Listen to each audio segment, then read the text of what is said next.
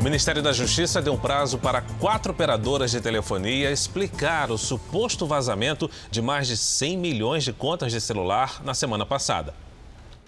As empresas terão 15 dias para enviarem explicações ao Departamento de Proteção e Defesa do Consumidor, órgão ligado ao Ministério da Justiça. Entre os dados estariam informações como ligações, números de telefone, de documentos pessoais, CNPJs, e-mails, endereços e detalhes sobre o pagamento de contas. A lista com os dados vazados foi encontrada à venda na internet. Nesses casos específicos, uma vez identificado pelo Departamento de Proteção e Defesa do Consumidor, né, que houve realmente autoria, materialidade nesse vazamento de dados, nós temos então a abertura do processo administrativo sancionatório com aplicação de sanções que podem chegar a 10 milhões de reais. Outro vazamento que é investigado ocorreu no início do mês. 223 milhões de CPFs, 40 milhões de CNPJs e 104 milhões de registros de veículos foram divulgados indevidamente.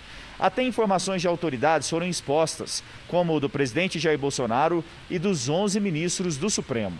Este especialista em proteção de dados pessoais afirma que vazamentos obrigam os cidadãos a aumentarem o nível de alerta. Porque boa parte dos golpes hoje são praticados a partir daquilo que se chama de engenharia social, ou seja, o uso de informações da vida pessoal da vítima para convencê-la ou convencer serviços de que há de fato um contato legítimo acontecendo. Então, desconfiar sempre desses contatos é, que não são muito corriqueiros, contatos que você não esperava receber.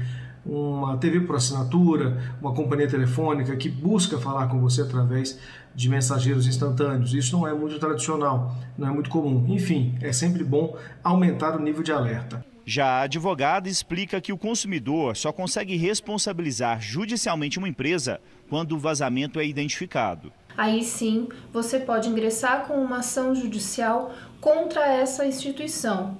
É preciso que você tenha provas disso. Aí, nesse caso, cabe uma ação na esfera civil contra essa empresa ou órgão público por conta desse incidente. TIM, Oi e Vivo afirmam não ter identificado vazamento de dados e reforçam que mantém sistemas de segurança para evitar acesso às informações dos consumidores. A Claro diz que investiga o caso e colabora com as autoridades.